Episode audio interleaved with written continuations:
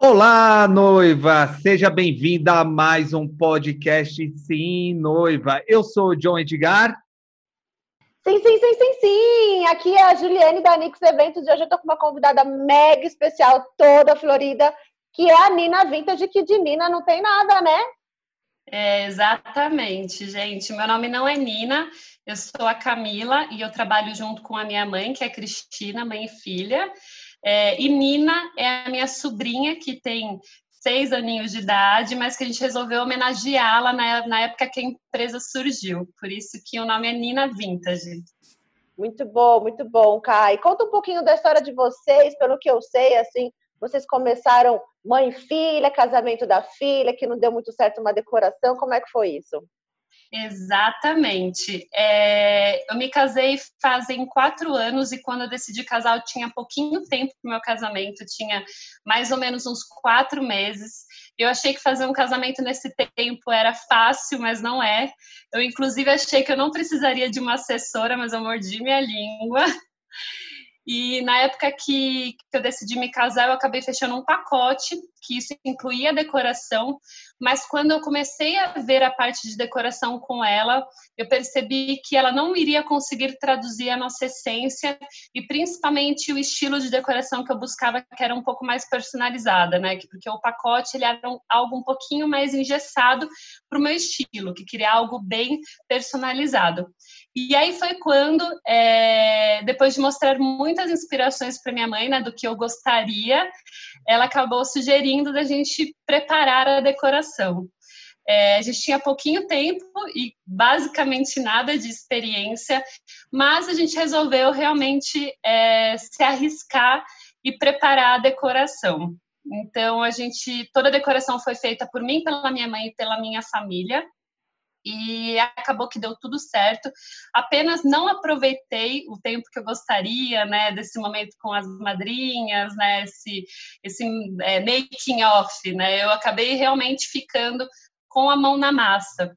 E mas o que aconteceu que a gente não esperava é, de jeito nenhum é que o meu casamento fosse ter uma repercussão posterior né, na internet. Então, o vídeo do meu casamento, ele acabou ganhando um concurso de filmagem, ele ficou em segundo lugar nessa época, e aí, por conta disso, ele acabou viralizando na internet, ele acabou saindo em alguns blogs, e aí as noivas, elas olhavam, viam a minha decoração, viam foto, ouviam vídeo, e elas falavam, eu quero uma decoração igual da Camila. E foi aí que tudo começou. Bacana. E olha, Ju, que legal. Mais uma empresa que nasce porque ela, ela teve problema com outros fornecedores, né? E, e quando a empresa nasce dessa forma, ela consegue é, entregar um produto, né? Bacana, um produto que vai fazer com que a noiva fique satisfeita.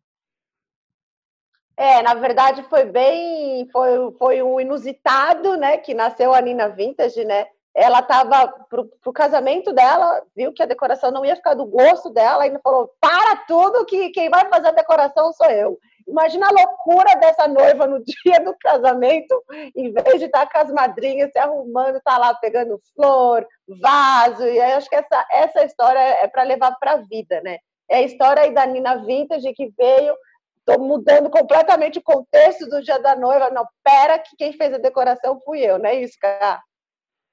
Exatamente, gente. Eu falo tem um lado bom que hoje a empresa ela existe por conta disso, mas tem um lado ruim, gente, porque eu realmente não consegui aproveitar o dia da forma que eu gostaria. Falam que passa rápido e ninguém acredita, gente, passa muito rápido mesmo. E passa mais rápido ainda quando você está trabalhando, então imagina, né? Mas o, o, lado bom de toda essa história, que eu gosto muito de falar isso com os meus noivos, é que eu já estive do outro lado. Então, eu, eu consigo me colocar no lugar deles, né? Então, às vezes os noivos vêm conversar com a gente e eles falam: Eu não sei explicar, eu não sei o que eu quero. Eu falo: Calma, é, deixa que eu vou te ajudar. Então, às vezes, o noivo ele fala: Eu quero exatamente isso, eu quero que você execute. Tudo bem, eu vou executar. Então, cada pessoa de um jeito, né? Tem gente que está mais aberta, tem gente que sabe o que exatamente, o exatamente o que quer. Então, o fato de eu, né, há pouco tempo ter tido uma experiência ruim eu me coloco é, do outro lado, né? Eu consigo me colocar no lado do casal e conseguir entender, compreender, ouvir de uma forma muito paciente.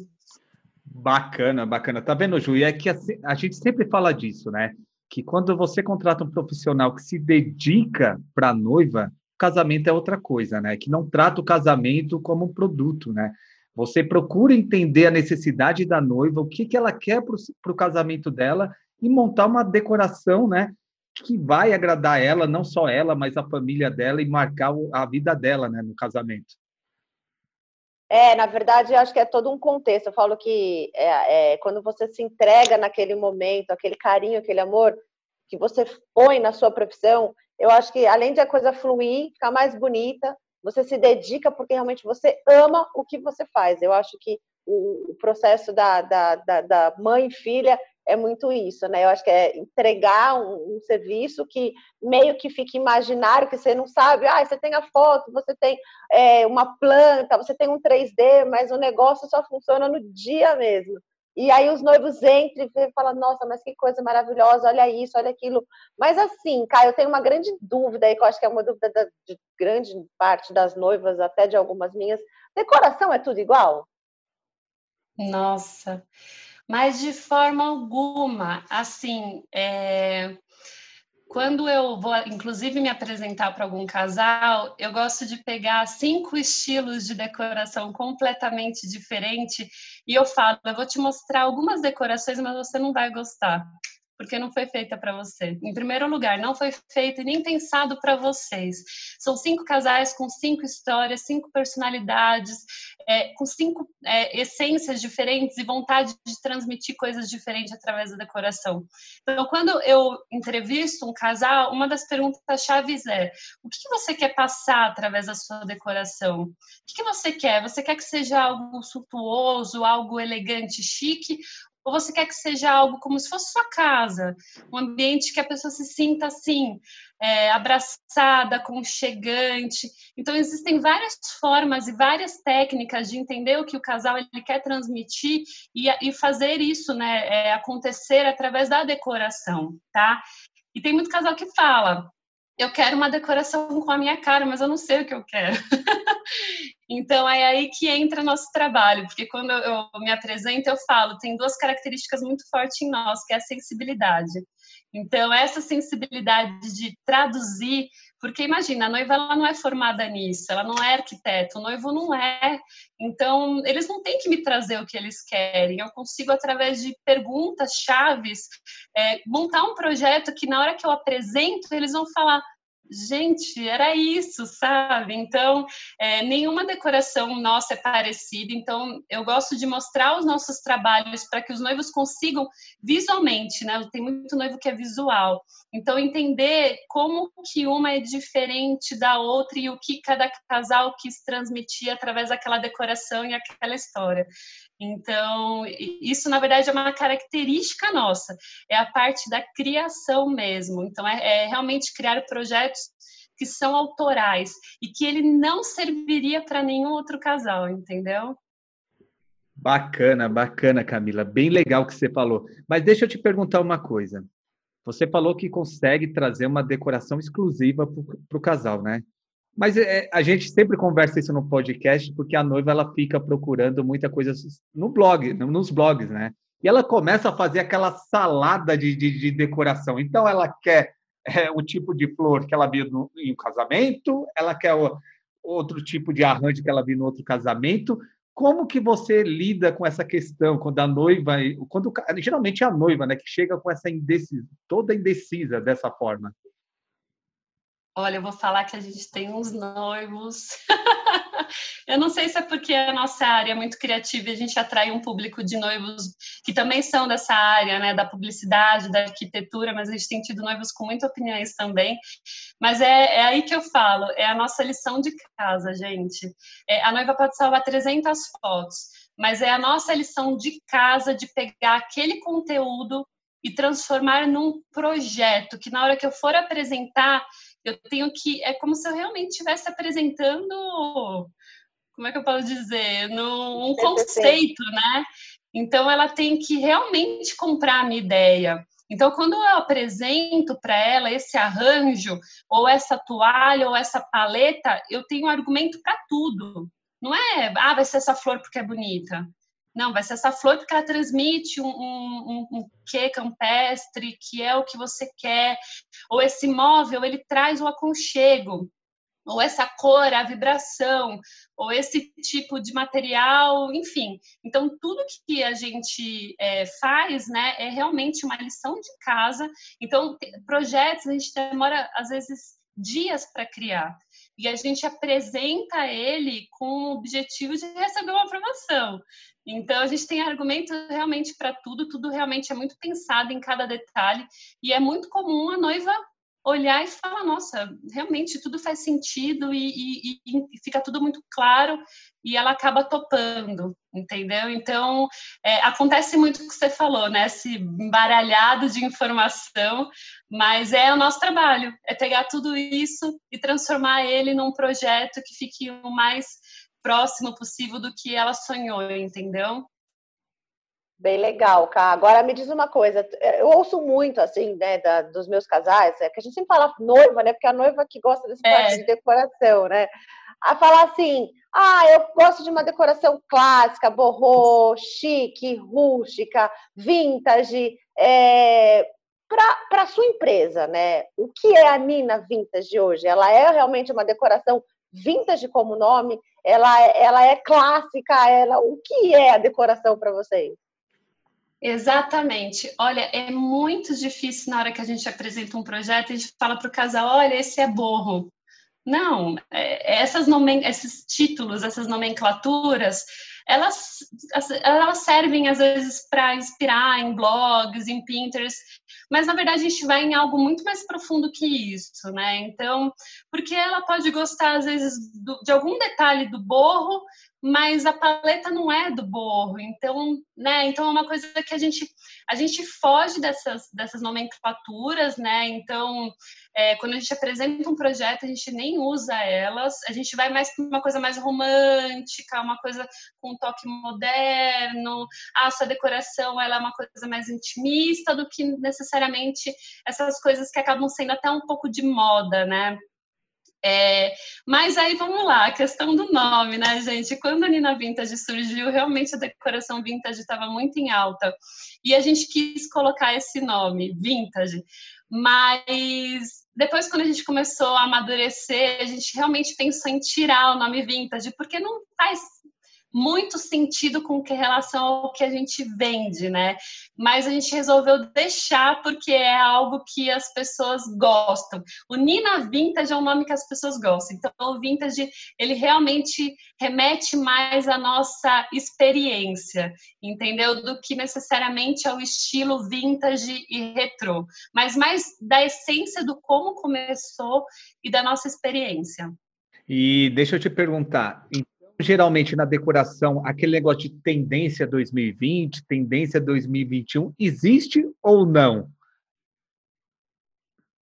Existe. Na verdade, assim, nós somos uma empresa que a gente tenta se antecipar no Brasil com relação às tendências. Então, por exemplo, a gente está sempre estudando o que é tendência lá fora. Então, demora um pouquinho para chegar aqui no Brasil. Então, essas tendências a gente se antecipa, a gente vira para as nossas noivas e fala: olha, isso daqui é muito legal, tá forte lá fora, por exemplo, as folhagens tingidas. Já faz mais de um ano e meio que a gente começou a usar.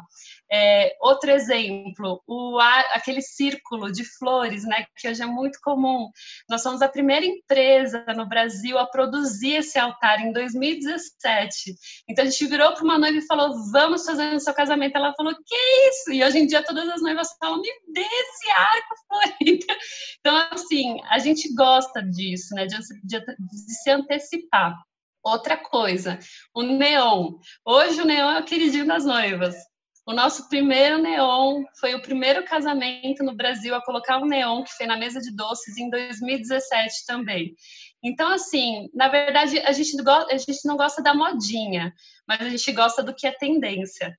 Então, o que a noiva hoje em dia, o que já está um pouco batido, que é comum de se ver, a gente tenta fugir um pouco, mas a gente vira para a noiva e fala: por que não isso aqui? Seu convidado nunca viu na vida é algo que nunca ninguém fez, é algo, sabe, é, é, pioneiro. Vamos tentar, vamos fazer. E aí eu confesso, algumas topam, outras têm um pouco de medo. Então, mas a gente sempre tem o trabalho de sugerir, porque é essa a nossa essência, sempre se antecipar. Nossa, isso é bem legal, essa coisa de trazer o que está lá fora e trazer como tendência, e uma tendência que nem você falou, é, o arco de flores, o neon, são coisas que a gente começa a meio que ver agora, dos últimos né, anos, assim, do ano passado para cá, eu acho, que a gente começa a ver bastante arco, bastante neon, e é uma coisa que vocês já foram pioneiras ali, falou, ah, agora já o arco para mim já passou. vou trazer novidade nova aí, vou trazer coisas novas. Poxa, que legal, isso é muito legal essas dicas aí, viu, noiva? Você que está ouvindo, a Nina, a Nina vai, vai, uma hora vai ter que falar Nina, né? É difícil falar a K, né? a, a, as meninas da Nina ali, eu acho que elas vão trazer um conceito bem personalizado, bem criativo. Eu acho que vale a pena ali você prestar atenção nas dicas delas, porque tem bastante coisa boa aí. Mas eu tenho uma dúvida assim com relação a essa parte de decoração, né? Eu sempre ouço das minhas noivas que assim, ai, a minha decoração, a minha paleta é pastel e eu vou colocar as minhas madrinhas de pastel. Eu acho que vocês escutam muito isso também, né? O meu ponto de vista é que a madrinha não faz parte da decoração. Então a gente tem que separar. Mas como que você trabalha isso também para as noivas, Carla? É, a madrinha realmente, imagina, a, a decoração é toda de folhagem e as madrinhas estão tudo de verde.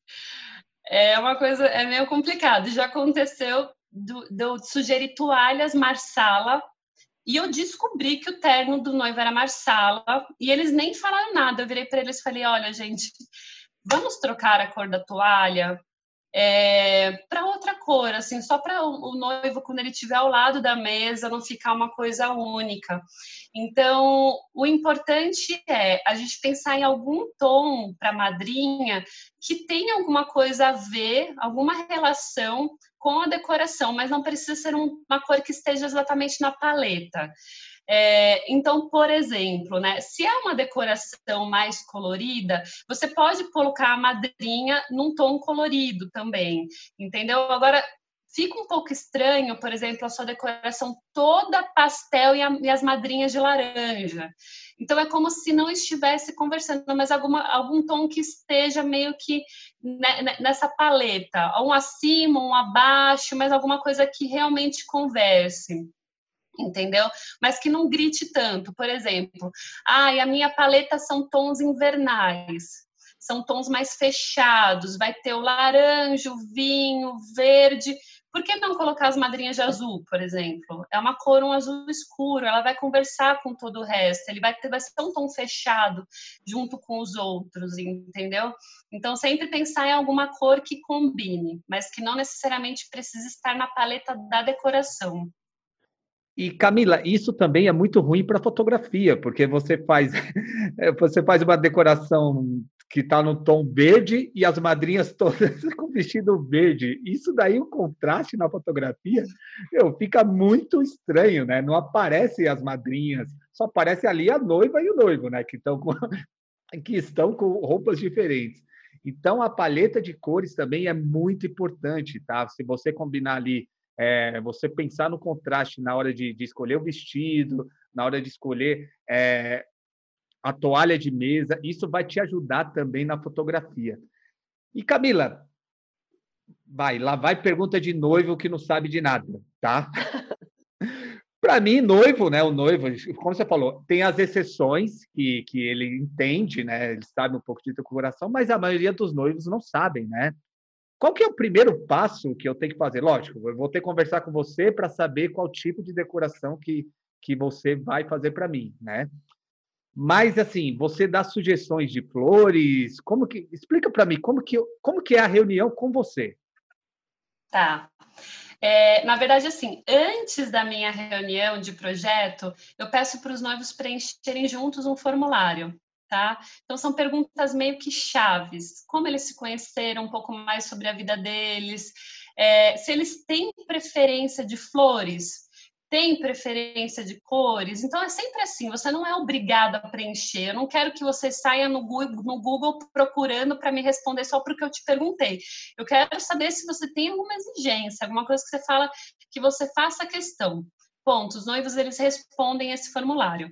Além dele, eu peço fotos de referências. Então, nesse momento, é o momento que os dois fazem isso junto, a maioria das vezes. Então, os dois olham juntos as fotos, salvam as fotos juntas, eles preenchem o formulário juntos. Então, é um momento assim que os dois responderam e os dois enviaram o material. Quando eu apresento um projeto, é, realmente, gente, ele é muito extenso. E eu falo, são assim, duas horas no mínimo, porque a gente vai falar de tudo, absolutamente de tudo. Das flores, dos vasos, das toalhas, da paleta, do conceito, o que, que a gente vai passar, dos móveis, do layout. Então, assim, todos os detalhes, detalhes que, você, que o casal nunca imaginou, a gente vai tocar no assunto. Então, a gente fala, inclusive, de outras áreas. Então, por exemplo, buffet, a gente fala, a gente fala sobre docinho, sobre bolo, porque tudo tem que conversar. Então, não adianta fazer uma decoração moderna e a noiva me pôr um bolo clássico. Então, isso tudo tem que ser alinhado no dia da, da, da decoração, da, do, da, reunião de projeto. Então, detalhes que às vezes o casal, que nem você falou, ah, eu como noivo, eu não pensei que eu tenho que pensar nisso, sabe? Então, a gente realmente segue um escopo, um memorial descritivo, um projeto bem detalhado, e que inclusive depois esse material ele é formalizado e enviado para o casal. Então não é uma coisa assim que só a decoradora sabe. Não, isso é escrito e enviado com cópia, inclusive, para a assessora, porque a gente quer que ela tenha é, a liberdade de imprimir e conferir entendeu? Então já basta todas as surpresas que o casal tem no dia. Então a gente não quer que ele tenha nenhuma surpresa com relação à decoração.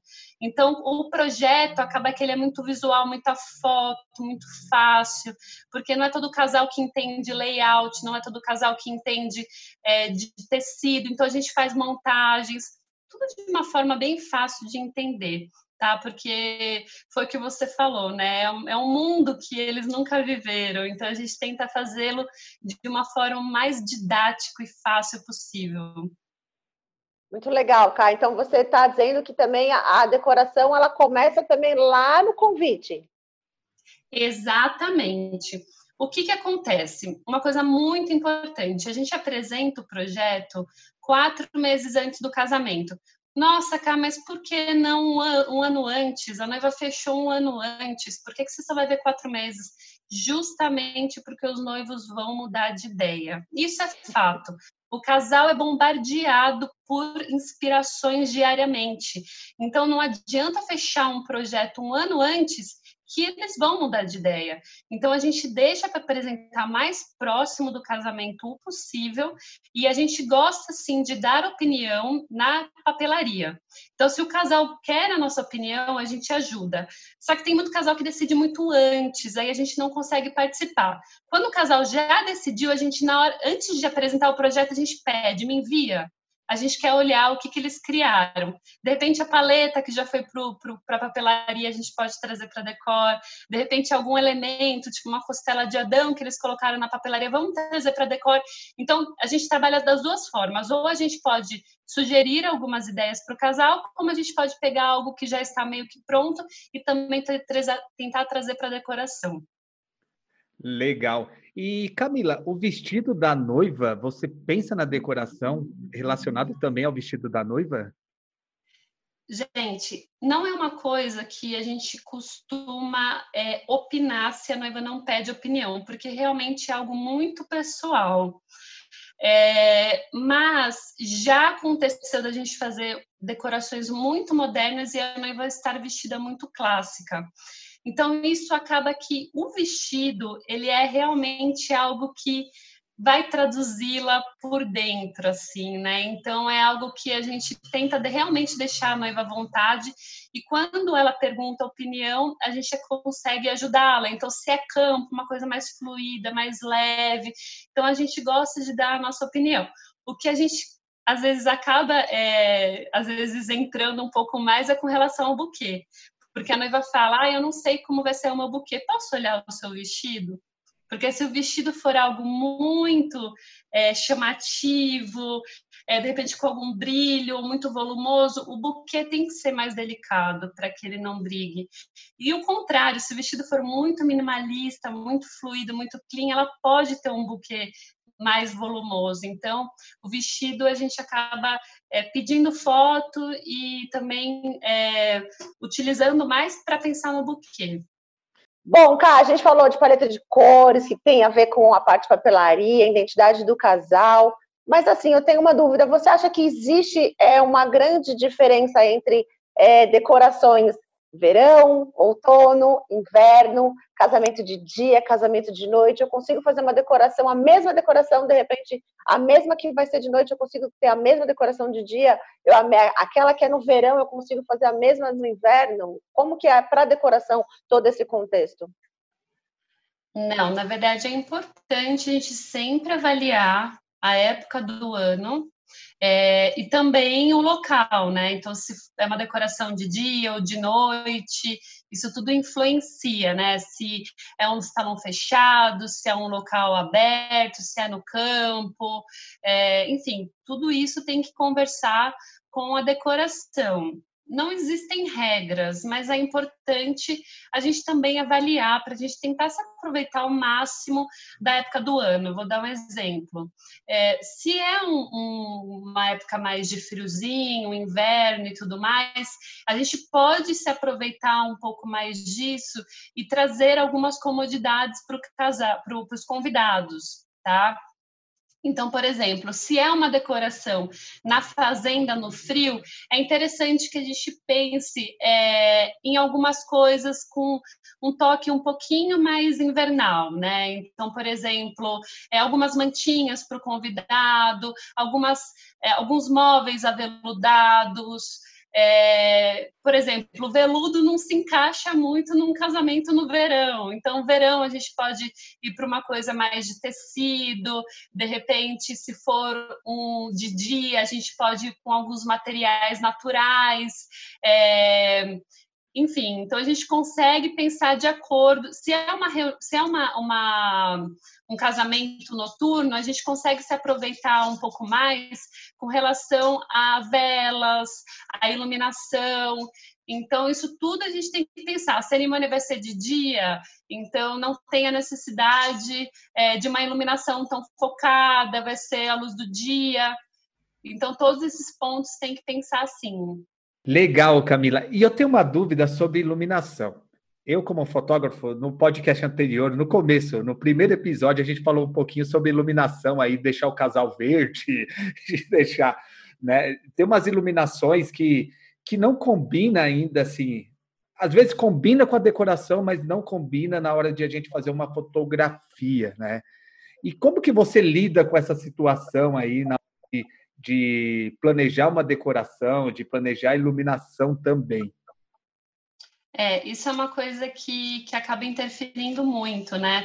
Porque a maioria dos casamentos que a gente faz é de dia. Então você consegue ver todos os detalhes, mas os noivos eles não se atentam que vai em algum momento vai cair a luz e o, e o local vai ficar todo escuro e é a iluminação que vai valorizar a decoração. Então, é, já aconteceu de eu receber fotos é, do casamento e eu falar, gente, essa não foi a paleta das flores. Então, da iluminação, ela mudar totalmente a cor é, dos arranjos, né? Então, âmbar, as flores ficarem todas alaranjadas. Então, isso é uma coisa que são pontos importantes tem que ter uma iluminação cênica, isso é importante, porque quando cair a luz, vai ser ela que vai destacar cada arranjo, é, cada detalhe da sua decoração. Então, você não vai perder isso depois que escurecer.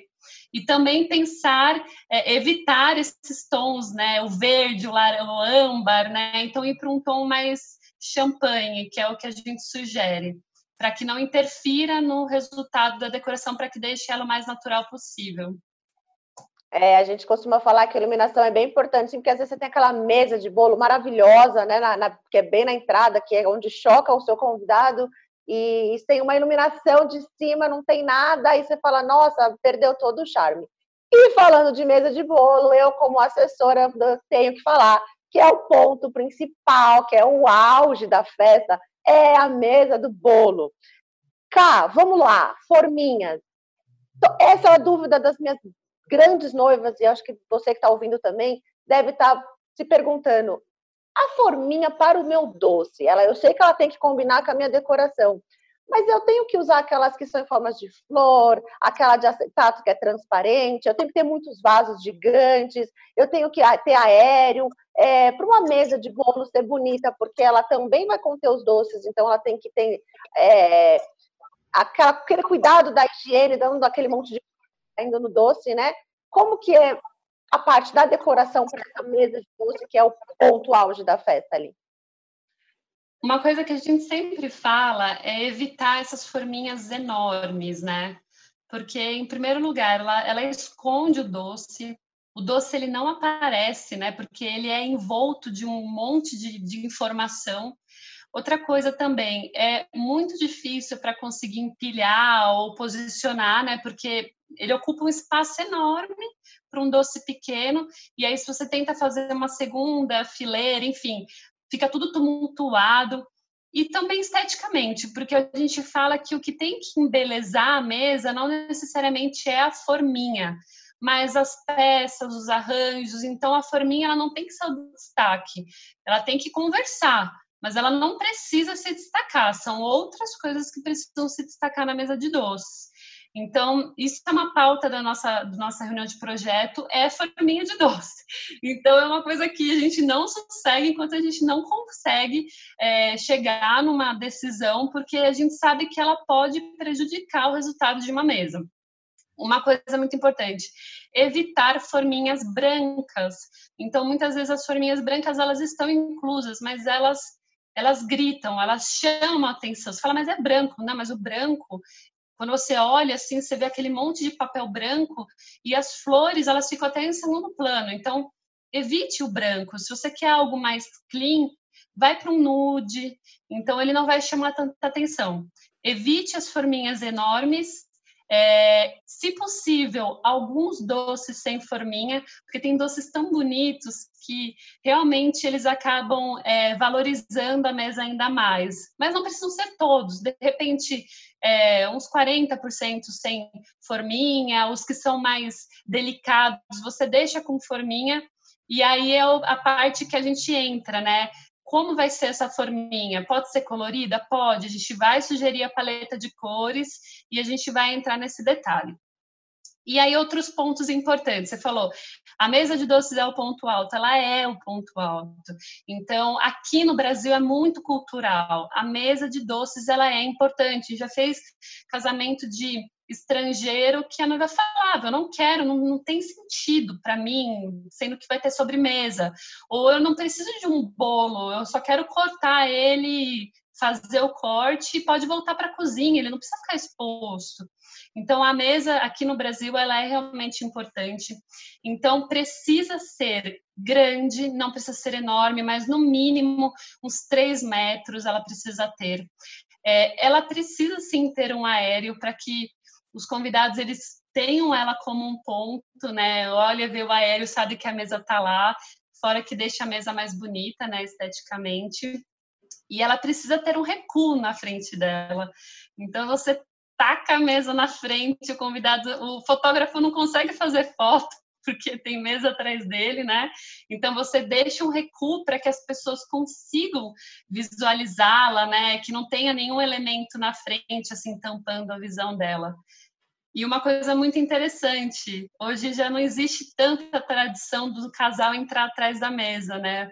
Então, hoje em dia, a gente não, a não ser que seja uma solicitação do casal, não necessariamente a mesa precisa ter um recuo da parede, né? O casal, ele pode, se quiser fazer o corte do bolo, fazer ao lado ou na frente, aí as assessoras entendem bem disso, né? Mas e muitas vezes a mesa de bolo não tem bolo, ela pode ter apenas os doces e o bolo ser servido pelo buffet.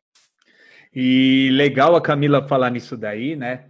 Porque a Ju, eu trabalho com a Ju e eu sei que ela não faz isso, né? Mas geralmente o pessoal colocou como ah, o, o casal tem que entrar, tem que ficar atrás da mesa do bolo, fingir que está cortando o, o, o, bolo, fazer o brinde para fazer essas fotos, né? Isso daí colocaram como regra, né? E na verdade, isso não sei de onde veio essa regra, né? Não existe isso. Eu acho que o casal tem que fazer o que ele se sentir bem à vontade. E Camila, eu tenho uma dúvida, né? A mesa do bolo, como a gente falou, ela é principal, né? Ela é que chama mais atenção. Mas eu vejo, como eu fotografo muitos casamentos, eu vejo aquela mesa do bolo que ela tem muita decoração e aquela mesa de bolo que ela tem pouca decoração, né? E às vezes, assim, na fotografia, como, como você falou, no caso de, de o casal entrar lá, for, for atrás, né, para fazer as fotos, quando eu vejo que ela tem muita decoração, acaba até atrapalhando o casal lá atrás, né? Quando ele quer fazer essa foto, né? Explica um pouquinho sobre isso. Exatamente. É justamente por esse motivo que não é mais comum é, os noivos entrarem atrás da mesa do bolo. Então, porque as mesas, elas realmente, o estilo, né, que as noivas aqui, que os casais aqui do Brasil gostam, é esse estilo de mesa bem preenchido de decoração. Então, não faz sentido mesmo é, você colocar um casal, abrir de repente um buraco só para ele fazer né, o, o, corte do bolo. Então, quando a noiva fala, eu quero cortar o bolo, a gente coloca ao lado, né, na, no cantinho da mesa, e ela faz o, o corte do lado da, da mesa, né? Então, os noivos, eles não ficam atrás, eles ficam realmente na lateral. Mas, assim, existem muitos casais que gostam de uma decoração de mesa de doces mais clean, mas não necessariamente tem o, o, corte do bolo, né? Realmente é uma tradição que, que não tem sido tão usada mais. E aí que eu vejo que entra a importância da assessora, né? Porque não adianta você fazer uma decoração e chegar lá e está tudo no lugar que seja que, que está errado, né? Que está errado. Então não tem um espaço para fotografar, né? E isso e aí que eu vejo a importância da assessora, né? Nesse momento, né? porque ela, ela consegue, junto com a decoradora, planejar o melhor lugar para ficar a mesa do bolo, planejar é, é, o posicionamento da decoração junto com vocês, né, para que tudo saia perfeito, não é, Ju? Ah, com certeza, porque assim, você imagina aquela mesa maravilhosa, aquela noiva com aquele vestido divino, os noivos também que eles ficam incríveis com aqueles ternos maravilhosos, e aí você esconde eles atrás de uma mesa com flores, aí você vai falar, nossa, mas cadê? A mesa tá linda, mas o foco sempre são os noivos que estão ali para tirar a foto, né? E falando de bolo, cara, me fala, me fala assim, hoje você vê muito o tal do bolo fake, né? Então, ah, vamos colocar um bolo fake, um bolo fake, ah, vamos simbolizar que a gente está cortando, vamos fingir o corte do bolo. É, para decoração, é importante um bolo fake, ele tem que ser de verdade, um bolo de verdade mesmo, tem muitos fakes lindos que parecem ser de verdade é, o bolo para decoração, que sentido que ele fica ali na decoração? Tá. Para nós, é, não existe uma diferença entre ele ser fake ou verdadeiro, a gente não exige. Mas quando ele se trata de ser um bolo fake, é muito difícil de você achar um fake bonito. Então, isso é uma coisa que tem que tomar um cuidado muito grande. É, de repente, ele pode ser fake, mas com algum espatulado que seja verdadeiro, para que dê um ar mais é, verdadeiro. Então, gente, o bolo, é, muitas vezes o casal fala: Nossa, mas eu já vou ter tantas sobremesas, inclusive eu vou ter o bolo, né, que vai ser servido para o buffet. Por que, que eu vou comprar um bolo verdadeiro para a mesa de, do bolo, né? Enfim. E aí é quando a gente fala, realmente não precisa ser verdadeiro. E como está numa moda de bolos menores, acaba que às vezes o noivo contrata o verdadeiro, mas ele é um, pequeno para ser servido para todo mundo. Então, ele acaba virando mais uma decoração, é, essa composição de bolinhos em si, do que algo funcional, né? Então, é, a gente sempre tenta achar o equilíbrio, porque a gente sempre se preocupa muito com a decoração. Aí a assessora entra para para viabilizar, né? Então, se é um mini bolinho, você tem 200 convidados, não vai dar para servir para todo mundo. Então, ele vai servir apenas para decorar a sua mesa de doces e você pode acabar levando o bolo depois para sua casa, né? Legal. Falando em bolo fake, tá? Vamos entrar aqui no, no, no assunto polêmico, tá? A maioria dos casais que eu fotografo, eles não gostam de fingir que tá é, cortando um bolo fake, tá? E mais uma vez aí colocaram isso no mercado que o, que o casal ele tem que fazer, sim, é, tirar uma foto simbolizando que está cortando o bolo, não é, Ju? Ah, é, é, verdade. Eu tenho um casal que fala assim: eu não vou cortar esse bolo, não. Ele é de mentira, então para que cortar, né? Então a gente fala: olha, a gente faz o que você quiser. O casamento é seu, quer cortar, não corta, quer. Enfim, o que eu às vezes eu vejo muito hoje também o que elas fazem, elas querem aqueles bolos bem grandes e elas fazem um andar verdadeiro, né? Acho que a Cá até já viu isso, e ele é todo lindo, maravilhoso, mas ele tem um andar verdadeiro, então quando eles vão lá fazerem o corte, eles estão cortando um, um, pedaço verdadeiro, mas os outros eles são falsos. É, isso também é bem legal, né? E é isso, estamos chegando aí no finalzinho do podcast. O papo tá bem bacana aqui com a Camila, várias dicas sobre decoração. E eu acredito, noiva, que com, essa, com essas dicas você vai ter uma decoração aí incrível no seu casamento, não é, Ju? Ah, com certeza. E para finalizar, Caio, eu quero assim, é, do seu ponto de vista como decoradora de empresa renomada, né, que a gente sabe que seus, seus projetos são maravilhosos, é, dá algumas dicas essenciais para aquela noiva que está nos ouvindo e falar assim: olha, quando você for fechar sua decoração, é, presta atenção nisso. O que você tem para falar para ela? Isso, é muito importante é, para a noiva, quando ela for fechar a decoração, ela tentar refletir sobre o que ela gostaria. Então, quando nós vamos conhecer uma noiva para poder fechar e tudo mais, é, a gente percebe que algumas não sabem explicar o que quer, que é um pouco normal. Uma dica seria: tente salvar uma foto apenas de cada ambiente, porque fotos de referência todos têm, né? Isso é fato. Mas é, todo esse embaralhado de informação nem sempre vai conseguir fazer com que a sua decoradora entenda nesse momento, né? Quando você for fechar. Então, por exemplo, pegue uma foto da mesa de doces, pegue uma foto da mesa da família, uma foto de lounge, é, uma foto do altar da cerimônia. Não necessariamente a sua decoradora precisa executar, mas quando ela, você mostrar essa foto, você vai falar: Eu gostei dessa mesa de doces, por quê? Porque são móveis diferentes, ou porque ela transmite alegria, tons vibrantes. Então, tenha um material, né? E isso realmente você precisa parar para fazer isso. Eu sei que a nossa vida muitas vezes não dá né, para a gente poder fazer esse tipo de seleção, mas é importante fazer para que a sua decoradora consiga compreender o que você está buscando. Legal. E, e eu acho que é, é, bom deixar bem claro também, cara, que eu acho que assim, independente dessas fotos, referências que ela pegue, é, cada decoração é única, né? Então, é apenas uma referência. Então, ah, eu quero a minha mesa assim, igualzinha. Não vai ficar, ou vai ficar? Exatamente, não vai ficar. Isso eu falo pelo nosso perfil de trabalho, né? Existem vários tipos de empresas de decoração, mas eu falo é, para ter essas inspirações porque a gente precisa alinhar algo que é muito delicado, que é expectativa versus realidade. E o momento do orçamento é um momento que quanto mais pertinho do que ela espera, melhor, porque daí lá no futuro, quando ela for ver o projeto, ela não vai ter, por exemplo, ah, isso é extra, isso é extra, isso é extra. Então nessa conversa você vai perceber, é ela é uma noiva que ama muito aéreos, ela é uma noiva que faz questão de muitos lounges, ela é uma noiva que gosta de um preenchimento floral muito grande, ama orquídeas, enfim. Então você só vai conseguir fazer um orçamento bem alinhado com a expectativa, para que não exista, inclusive, uma frustração lá na frente, porque às vezes a noiva fala: ah, eu sou tão minimalista, eu gosto de algo bem clean. Aí você vê a foto, gente.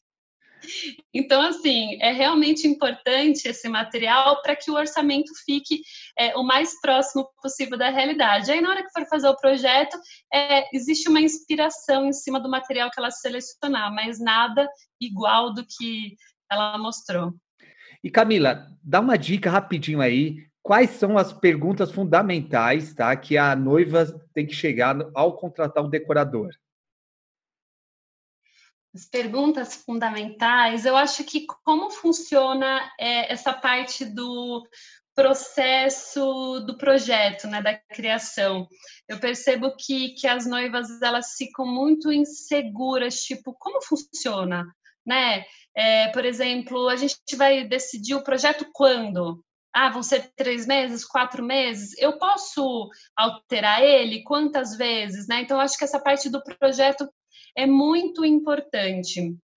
É, um outro ponto também que eu acho que, que também é interessante é tentar é, de, é, entender e visualizar alguns trabalhos já realizados por essa decoradora para ver se se encaixa é, no perfil do que você procura, né?